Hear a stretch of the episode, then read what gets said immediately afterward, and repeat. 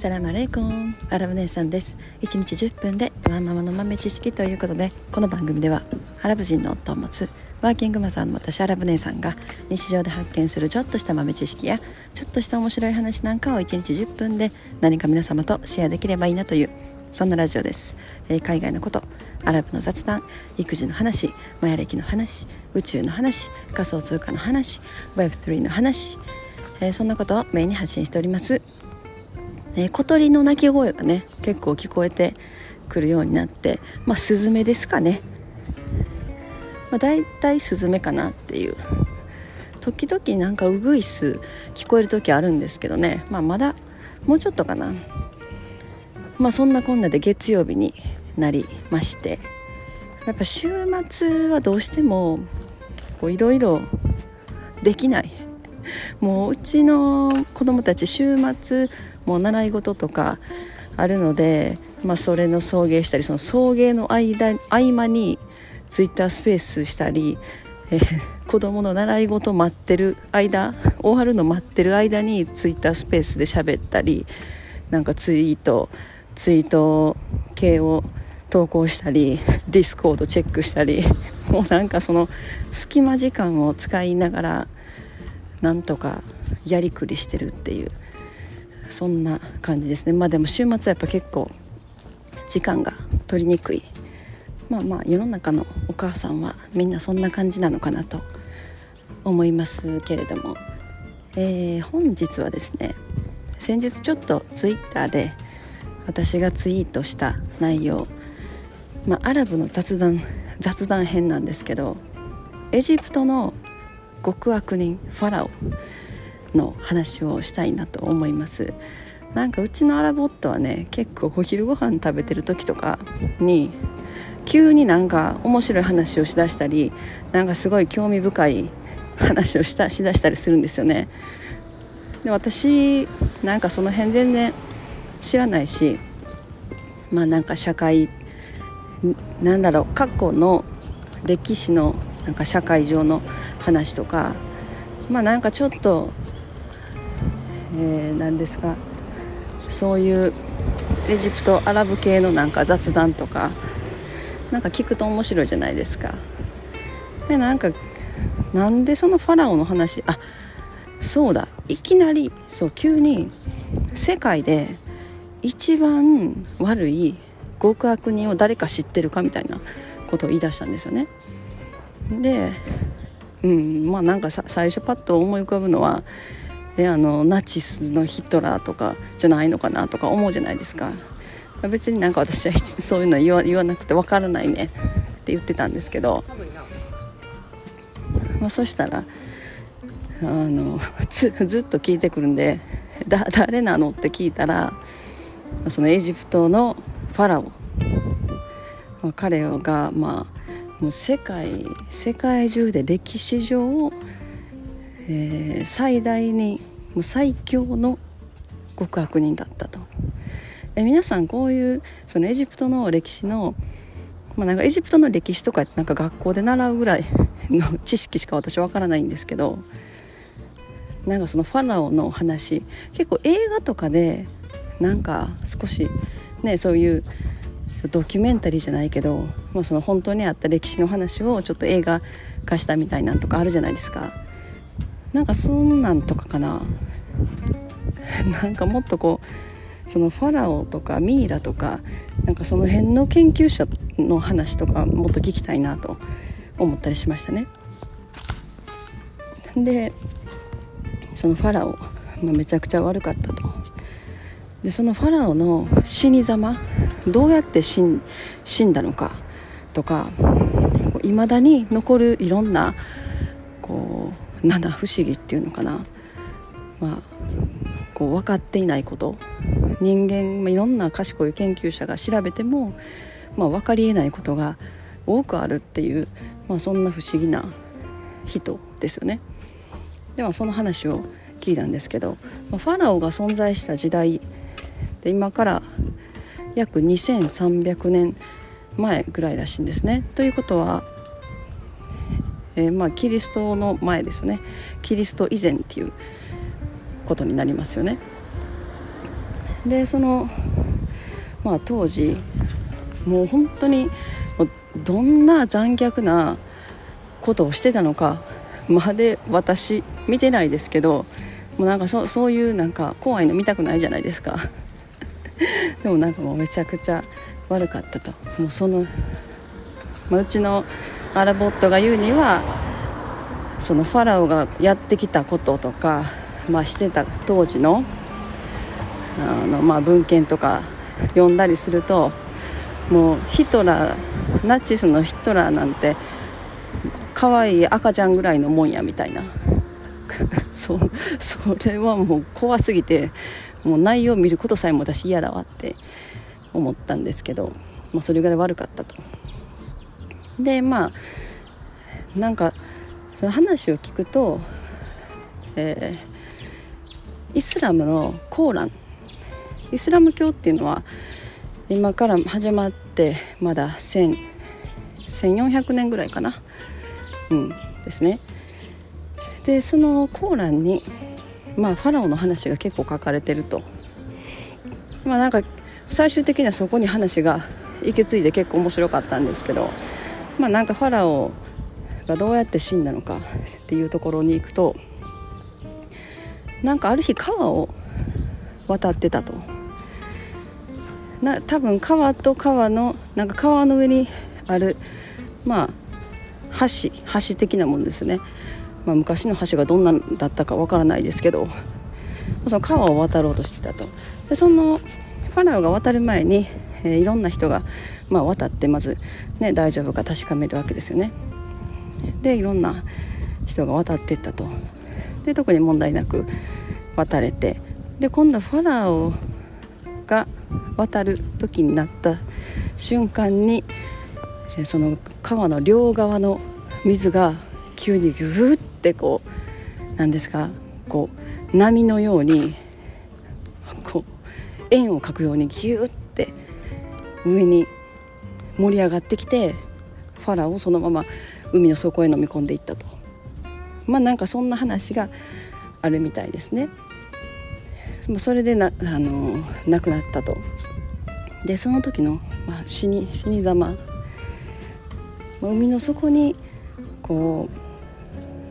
う亡くなってたわけですけどその時になんかもうこれは結構神話神話的な話につながってくるところもあると思います。えー、天使ガブリエルって皆さんご存知でしょうか？で、まあ、キリスト教とかイスラムの中にも出てくるし、まあ、その宗教的宗教的な神話の中には結構出てきますね。天使ガブリエル。でこの天使ガブリエルがえー、ファラオが死ぬ。もう死んでしまうと分かって、えー、海の中にもうその死ぬ直前にファラオの口の中に大量の砂を詰め込んだと。もう砂でパンパンに埋めたわけですね。でもなんでそんなことをしたのか。もうだってもう死にそんなものすごい極悪人がもう海に飲み込まれて死んでいく。も死ぬ寸前ですよね。もう水がどんどんどんどん口の中に入っていってもう息ができなくなっても死死にゆく。様に砂を口の中に大量に詰め込むと。なんでそんなことをしたのって思うじゃないですか。なあなんかそしたら、まあ、その天使ガブリエルが、まあ、残した言葉は、えー、神様に許しをこうっていうのかな。許しをこうことさえもできないようにするため。で言うたわけですね。すちょっとそれすごくないですか？なんかそれほどまでに、まあ、悪かった。っていうとどんなどんだけって思いますよね。だからまあ言ったら、うん、いろんな宗教ではこう死ぬ前に神様に本当に心から許しを請うとほとんどの人は、えー、その許しが認められるというか、まあ、そういう、あのー、話があるわけなんですね。だからそれさえもできないようにしたと。どうあがいてももうね許しも超え超うことさえもできないみたいな感じになったわけですね。で亡くなった。でその時にあのイスラムのコーランの中にはそのファラオのことが結構書かれててでもあのファラオの遺体っていうのは今地球上で人類に発見されてからえーとどのぐらいだったかな。まだ50年ぐらいとかしか経ってないんですよね。だからいわばそれ以前は誰にも見つかってなかったし誰もそのファラオの遺体が今の今まで残ってるなんてことも知らないわけですよね。もう本当この今の時代に分かったことっていうわけなんですけどでもそのことがなんかコーランには書かれてたと言ったらそのファラオはまあ極悪人でどれほど極悪人で極悪人だったのかっていうことと、えー、その神様が言うたらどれほどのことができるのかっていうのをこの今の現代の人類に示すためにその死体を何千年もみんなが見て分かるように残しておくみたいなこと書かれてたらしいんですよね。でもそれはなんかわからない わからないじゃないですか。ねここ最近になるまで。でなんかそのファラオの遺体が見つかった時も最初まあなんかあの辺って結構、まあ、宝石的なものとかもすごく多いみたいで。なんかそれ目的で結構ね、探してる人もいるみたいなんですね。でそれ最初発見した人もそれ目的で探しててで大量の宝石を見つけてでそれを持って帰ったりしようと思ったみたいなんですけどもうなんか呪われてるというかもうその人にどんどんどんどんなんか不幸が降りかかるというかもう毎日悪夢もう自分がものすごい姿で死ぬような悪夢とかが続いて、まあ、これはやばいって気づいたんでしょうね。もうその宝石を取るとかそそんなことさえも考えずにここにこんなミイラミイラの遺体を見つけたっていうのをエジプト政府にちゃんと報告したと。でその後まあエジプト政府がそこを、え調べて発見してでいろんな世界中の、えものすごい賢い研究者がこの遺体は何なんだって調べていったら、えー、ファラオだったというでその遺体がどんな状態だったかっていうとこう一般的にミイラってこう特殊な保存方法で体ぐるぐる巻きになんか包帯みたいな巻かれて発見されるじゃないですか。でそれを開けてみたらなんかもう1,000年以上前の死体がいまだにこんな状態で残ってるみたいな。まあなんかねそんな感じじゃないですか。もう残ってるって言ってももうなんか顔の形とかあんま分からない。ほとんどは。そうミイラ。ねミイラとして保存されてても。でも髪の毛とか、ね、大体ないしね。もうそんなんあったら怖いですよね。でもただそのファラオに関してはミイラみたいな保存もされてなかったと。だからあの包帯みたいなんでぐるぐる巻かれてなかったんですね。ただ単に石の棺みたいなやつにそのまま寝かされてただけと。それ開けたら石の棺みたいなのも開けたらそのまま寝てた状態なのにまだ皮膚皮膚を触ると弾力があるぐらいの状態で残ってるんですよね。2300年ですよ。えそんなことってあるんですかね？まあ今そのファラオの死体はエジプトの博物館。なんかエジプトの博物館新しくなったんですよね。結構数年前に。そこに置かれてるみたいなんですけどちょっと見に行きたいなと思ってます。でその遺体は毎年フランスに輸送されるらしいんですよね。でフランスに輸送して、えー、いろんな研究者が毎年毎年状態を調べて新しい発見がないかとか新しいテクノロジーを使ってどんどんその解明していくっていうことをやってるんですね。なのでファラオはそのファラオの遺体は人類初死体だけどパスポート持ってるっていう。なんかフランスは死体もパスポートがいるいるんですよね。確か。だからかなと思って。でそれ解明されてるけどいまだにわからないことばっかり。でそのファラオの爪は毎年1ミリとか2ミリとか伸びてってるらしいんですよね。でそれもなんで伸びてってるのかわからない。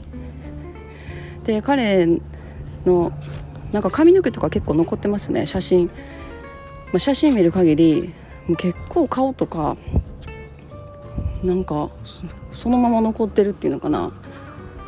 2300年もそのなんかミイラ的な保存方法なしで石の棺の中に入れられた状態で残るっていうのはどういう理論があるのかな。だからそういう系統のことを、まあ、かなり研究されてる人の話とか聞きたいですよね。って思いました。まあねこの世界には分からないことばかりだしって思いますけど。いやすすごいですよね。皮膚とかでその天使ガブリエルが砂を口の中に詰めたって言ってたじゃないですか。でも口を開けたままものすごい顔をして、えー、死んでる状態のあの写真。なんか多分おそらく見つかった時はそんな顔だったのかな。それをちょっと修復してあの、普通の顔の状態にして寝かしてるのかなとかちょっと思ってるんですけど。まあでも強烈なその状態。やっぱこう砂とかをガーッと口に詰められるとこの喉食道のこの喉のところにやっぱりこう損傷が起きるわけですよね。そういうところも残ってると。まあ2300年前のことですから今の人が知りようがないですけどでもその遺体が2300年残されててでたったこの50年ぐらい前この50年ぐらいの間に、えー、人類の見える形で出てきた。だからそれ以前まではまあコーランもそうですけどコーランの中に書かれてることほとんどのことそれが起きるまではわからないんですよね。それを読んで、えー、勉強してる人でもなんか書かれてる内容結構なんか未来のこととか書かれてあるんですよね。でもその時にはわからないでそれが起きた時にあこのことを言ってたんだっていう感じだからそのファラオのことに関してもまあそんな感じみたいですね。まあなんか不思議な不思議な話だなと思いながら。まあでもエジプトミイラ、まあ、あの辺は本当にねピラミッドもそうですけどもう本当の未知の世界ですよね。エジプトとか旅行されたことありますか？皆さんリスナーさんの方また。コメントで教えてください私はエジプト行ったことがないのであのそういう話を聞くとますます行きたいなと思ってきます。はいまあ、今日はそんな2300年の時を経て極悪人の遺体を現代の人類に証明するために残された、えー、そんなファラオの話でした。はい。まあもう分からないことだらけの世界なんで何を信じるかは本当にねもう本当個人それぞれ次第っていうことだと思います。今日はそんな、えー、話でした。まあ、なんかなんかやっぱそういう系統の話って結局宗教にすごくつながるというかやっぱつながりが深いわけですよね特にあのコーランなんかはものすごいあのその当時の人々が知りえない内容が、まあ、書かれてるっていうところがやっぱりなんかすごい。で今、まあ、今から起こるであろう、まあ、未来の話とかもたくさん書かれてて、まあ、なんかやっぱ興味深いなと思いますという今日はそんな話でした。はい、えー、本日も皆様のちょっとした豆知識増えておりますでしょうか。本日も最後までお聴きいただきありがとうございました。それでは皆様インシャアラー人生はなるようになるしなんとかなるということで今日も一日楽しくお過ごしください。それではマッサラーマン